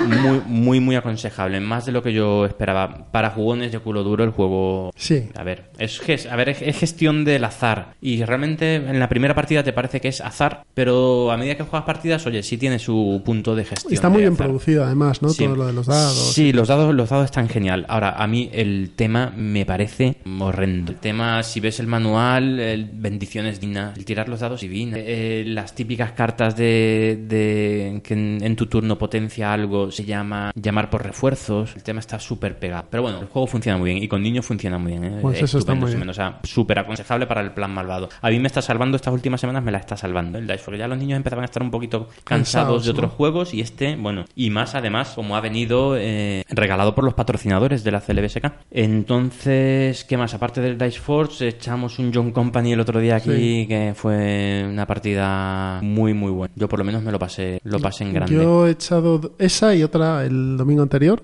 Sí. Y bien, bien. A mí tengo mis reservas.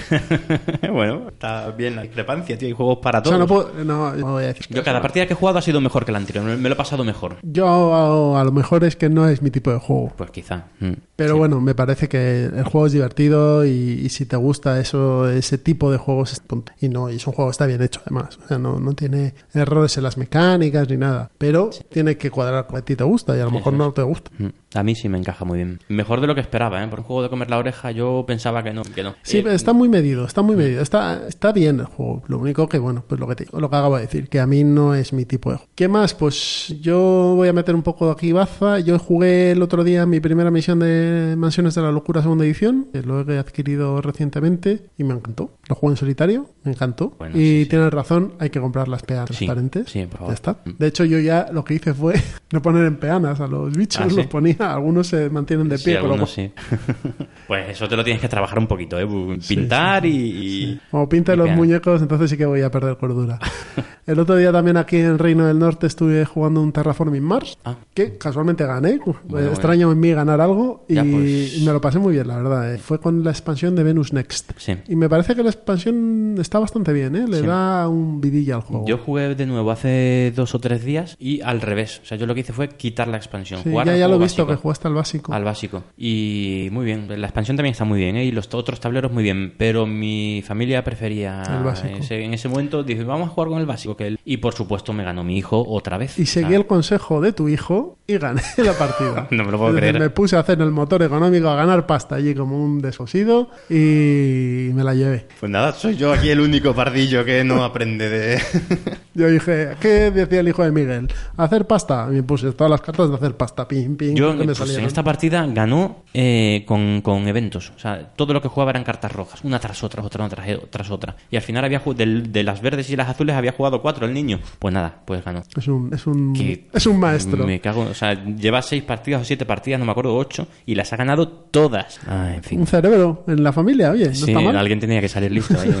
Y también estuve jugando un escenario de ASL, Starter, y muy bien. Sigue me costó, bien ese juego. me costó sangre, sudor y lágrimas y al final gané el escenario, que era un escenario en, en Stalingrado. Yo llevaba a los soviéticos y mi co- compañero con el que jugué con Fran llevaba a los nazis al eje. Y yo tenía que aguantar ahí, pero claro, las tropas soviéticas son lo que son. Pero al final logré meter el pie ahí y terminé el turno y gané. Y es un juego muy bueno. Es un juego denso, como os dije la vez anterior, pero muy realista. Está muy bien. Merece la pena mm, aprenderse, sobre todo tienes que aprender las, las reglas de infantería, que son las fundamentales para jugar, y luego ya el resto con calma y paciencia. Pero es un juego que merece la pena y sobre todo cuesta 22 euros Sí. el kit de Y, infantería. sí, y además está muy bien estructurado para ir aprendiendo poco a poco. Con... Sí, y están todos los que tengáis problemas con el inglés, no os preocupéis, está todo en español, traducido. o sea. Y bueno, y ahora nos hemos hecho una agrícola antes de grabar. Exacto. Gran juego. Y poco más, en casa creo que hemos jugado, bueno, sí, un juego que va a pasarse de- próximamente por el plan malvado, Cobardes, está funcionando en casa.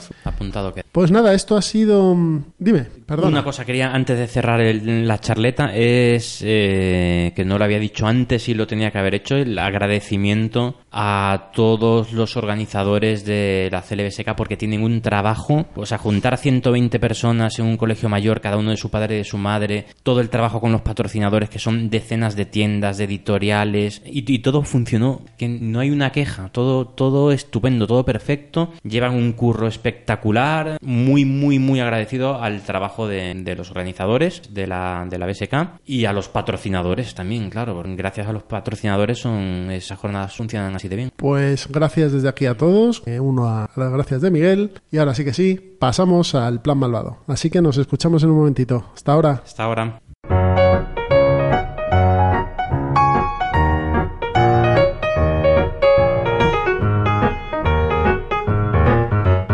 Pues estamos finalizando este episodio de Ciudadano Mipel, pero antes de irnos vamos a hacer el plan malvado. Así que hoy empieza Miguel con su juego para el plan malvado. Bueno, pues os presento un juego que eh, lo, estábamos, lo estábamos comentando justo ahora Jesús y yo, que de tantas veces que lo hemos nombrado en el podcast, pensábamos que ya lo habíamos mm, Traído aquí, traído sí. al plan malvado, pero no, no, no, no lo habíamos traído. Estoy, estoy hablando de Azul. Azul, un juego del año 2007 de Michael, Michael ¿cómo se pronuncia? Kessling. Kessling, que lleva unos añitos eh, productivos y este quizá ya quizá sea el juego que más, por lo menos a nivel comercial, más éxito. Sí, yo creo que es el que más ha pegado, sobre todo este último año. Sí, sí, sí, quizá más éxito haya tenido. Azul, un juego es un filler. O un abstracto. Sí, sí, es abstracto como la copa de un pino. A ver, el tema, hombre, la verdad es que el tema está bien pegado, está pegado pero es bien, o sea, es- Sí, sí, el tema los está muy bien y además está muy bien hecho.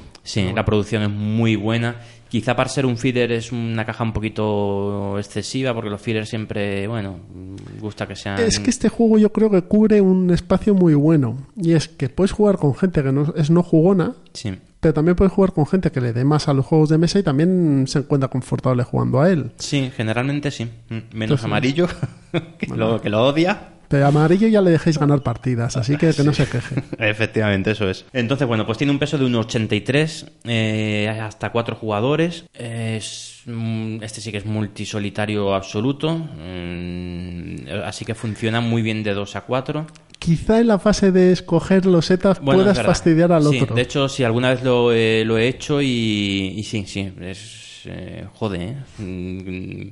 Cuando ves que el de al lado que dice, hostia, que bien le va a venir es- a los, las cinco azulejos azules, pues eh, me- yo me voy a comer un malus, pero le quito esto, o al revés, o le provocas eh, que al último le caigan 800 Oh, puntos sí, negativos. sí. Eso es. Muy bueno. Pues es un juego en el que tenemos que ir haciendo un pequeño puzzle con cin- cinco, creo que son cinco tipos di- diferentes de, de azulejos. Tenemos un, un mercado central con distintas... Son, se supone que son fábricas de azulejos, pero bueno, es un, es un token grande circular con cuatro azulejos encima. Sí, hay que conceptualizarlo mucho. Sí. Entonces nosotros cogemos los de un color y el resto los echamos para el centro, que es en el que se va formando una reserva grande eh, que después también podremos ir, de, de la que también podemos ir cogiendo. La cosa es que siempre que cojamos un color tenemos que coger todos los azulejos de ese color, nos venga bien o no. Y con eso vamos a ir rellenando pues una serie de, Patrones. de patrones. En el... Quizá lo mejor es que veáis el tablero de jugador porque es muy descriptivo. Y a medida que vamos añadiendo azulejos a nuestro puzzle, pues vamos, a conseguir, vamos consiguiendo puntos de victoria en función del número de azulejos que une ese azulejo. Luego conseguimos más puntos de victoria por filas, por columnas y por completar un color determinado de azulejo. Y la verdad es que las mecánicas o sea, son súper sen- sencillas. El 1,83 de peso está bien, yo creo que está bien. Es lo que se podría decir, eh, y que os remitimos al programa número uno, es un juego elegante, porque eh, ahora mismo Miguel tiene aquí el, el El manual, manual. y es un tríptico. Es un tríptico. Un tríptico, además con muchos ejemplos, muchas ilustraciones y. sí, y no, está, no está bigarrada ahí la letra, no, no. Eso es. Eh, se explica en cinco minutos y a los niños les flipa. O sea, este juego a los míos, además a todos, ¿eh? Tengo, bueno, a todos, como si tuviera 20 niños. Tengo tres hijos de 9, 12 y 14 años y a los tres les encanta jugar este, este juego. A los míos, que son de 8 y 6, también les gusta. De hecho, el, mi pequeño, el de 6, eh, le gustan mucho los puzzles, con lo cual esto le, le apasiona, porque es montar algo eh, usando piezas de diferente tipo. Entonces, Sí, sí, sí. les va muy bien para a los que son más pequeños, ¿vale? Les va muy bien para la elección de colores, ver cómo tienen que montar el puzzle y demás. A los, ma- ma- mayores tienen más densidad y ven más eh, de- del juego que los pequeños. Pero para los pequeños es más un puzzle que otra cosa. Sí, sí, sí. Y ya, ya digo que funciona muy bien, muy bien, muy bien, muy bien con ellos. Se lo pasan en grande. eh, te ganan, no te creas tú que... Sí, sí, sí, te ganan, te ganan. Sí, sí. O sea, Y sobre todo los materiales son muy amigables para los niños. sí. Y para no jugones, este juego entra como... Sí, entra Vamos. muy bien. Entra muy bien porque es, es- prácticamente se podría decir que se puede usar el, el mismo principio para niños que para no jugones. Es algo muy, es muy vistoso, muy sencillo y que no es largo. Porque una partida de azul puede ser 20 minutos Sí. máximo. Sí, sí. Máximo, efectivamente. En media hora te puedes echar dos partidas así si lo enlazas una con otra. Y además apetece, ¿eh? Una vez que juegas una partida, apet- apetece otra. Y nada más, eh, eh, recordar a Alex de Jugando con los Abuelos, que lo ha comentado un par de veces en Twitter, eh, este juego para el plan malvado. Porque lo habíamos nombrado alguna vez, pero no habíamos llegado a hacer el programa. No, había estado en esa, esta sección, no, no. Así que aquí está. Aquí está. Muy, muy y- y recomendable. sabemos Si que lo está hijos, disfrutando, De verdad que este es un básico Ujú. Es un muy buen juego. y muy baratito. Pues yo vengo a hablar de otro juego que es incluso más barato que este y que, que no es del año 2016, sino es de hace mucho tiempo. Yo vengo a hablar de Dungeon con exclamación al final. Dungeon es un juego de 1975, es un juego eh, ambientado en el mundo de Dungeons and Dragons ¿Cómo no? y es el primer juego de tablero ambientado en el mundo de Dungeons and Dragons. Mm. Eh, actualmente podéis encontrar la quinta edición de este juego, cuesta 15 euros. ¿Y qué tiene Dungeon? Es un tablero donde hay un montón de casillas simulando una mazmorra con varios niveles. Y tú puedes escoger un, un tipo de jugador. Puedes llevar un ladrón, un clérigo, un guerrero o un mago. Y estos jugadores son, eh, dependiendo del monstruo al que se enfrenten, son más poderosos o menos poderosos, ¿no?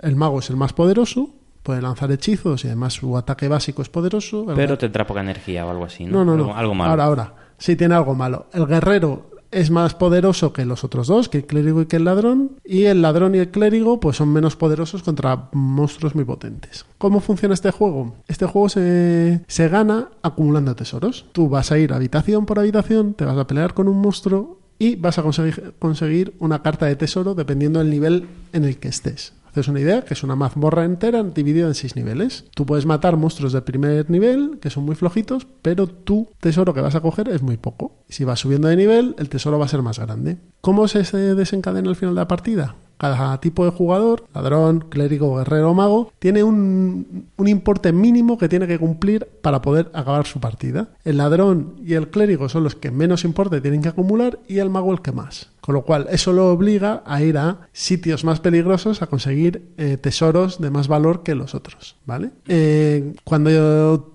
reúnes tus tesoros, los tesoros los reúnes en secreto y cuando haces la cuenta y ves que has llegado al, al número de piezas de oro que tienes para poder ganar, te vas desplazando hacia la zona central, que es el, Salón de los Héroes, llegas allí y el primero que llega y cumple con eso ha ganado. Tiras dos daditos para enfrentarte a los, a los monstruos y si sacas el número de requerido para poder ganarlo, pues imagínate, a un esqueleto un clérigo lo mata con un 9 o más. Si tira y saca 9 o más, eh, lo ha matado y se lleva el tesoro. No tiene más. ¿Qué tiene de divertido este juego para los niños? Principalmente en los enfrentamientos con los monstruos están muy bien. Esta última versión además es un poquito más cartoon, con lo cual los monstruos no dan tanto miedo como las anteriores. Van acumulando tesoros, van peleando y acumulando tesoros. Es muy, muy sencillo la mecánica. Y además eh, todo el tema de aventuras, de ir por la mazmorra, hay cartas tematizadas, eh, puedes llevar una espada mágica, puedes atravesar mm. paredes, puertas secretas y demás. a los niños les eh, Es muy temático y está muy bien. Pero claro, la mecánica es sencilla. O sea, mm, este juego si lo juegan jugones dicen es que es una castaña. También es un juego de 1975, hay que,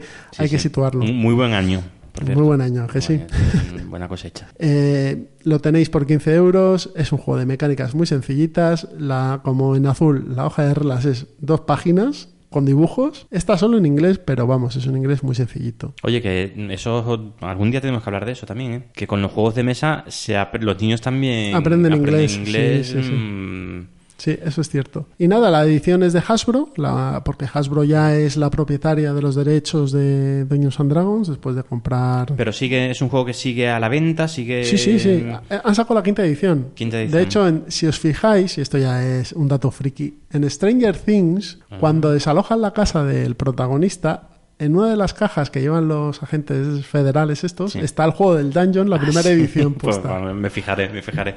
Eh, o sea, hace poco había una cuarta edición que era un poquito más seria, con ilustraciones, a mi opinión, más chulas, pero han sacado una más familiar. El, el juego es el mismo, las mecánicas, pero no tiene mucho más. Y, y cuesta 15 euros.